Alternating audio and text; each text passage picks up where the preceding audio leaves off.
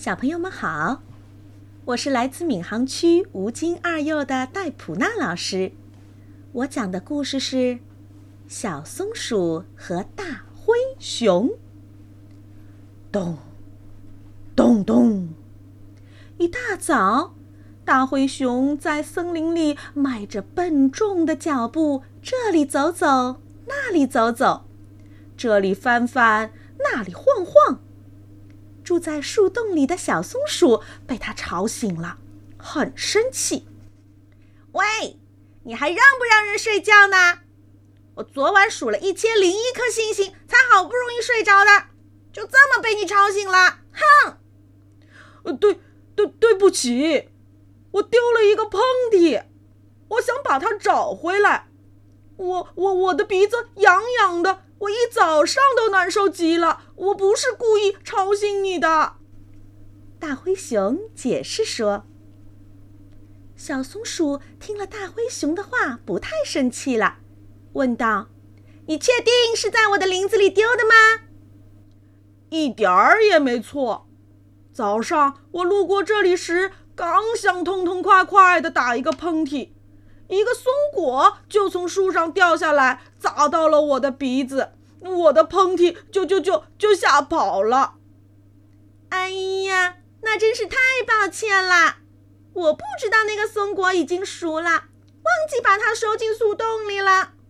那我们一起找你的喷嚏吧，反正我的瞌睡也被你吓跑了，说不定我还能顺便把它一起找回来呢。小松鼠和大灰熊便一起在树林里找起了喷嚏和瞌睡。他们翻遍了所有的草丛，也摇遍了所有的树枝，可是连个喷嚏和瞌睡的影儿都没有找到。嗯，这样不行，这样不行，我们得想个办法把它们引出来。你的喷嚏平时最喜欢什么呀？让我想想。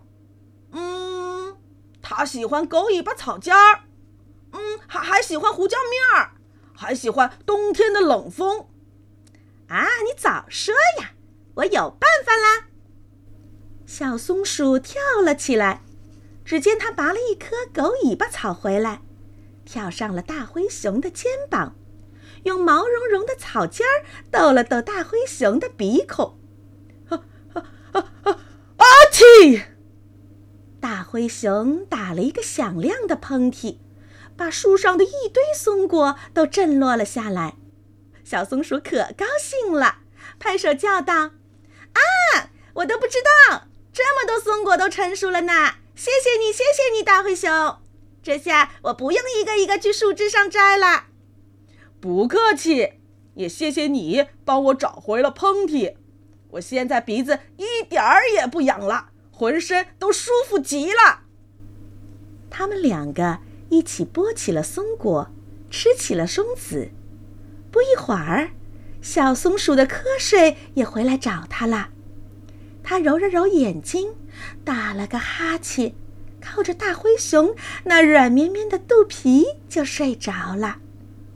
大灰熊也轻轻地为他盖上了一片宽大的树叶，靠着松树。慢慢的睡着了。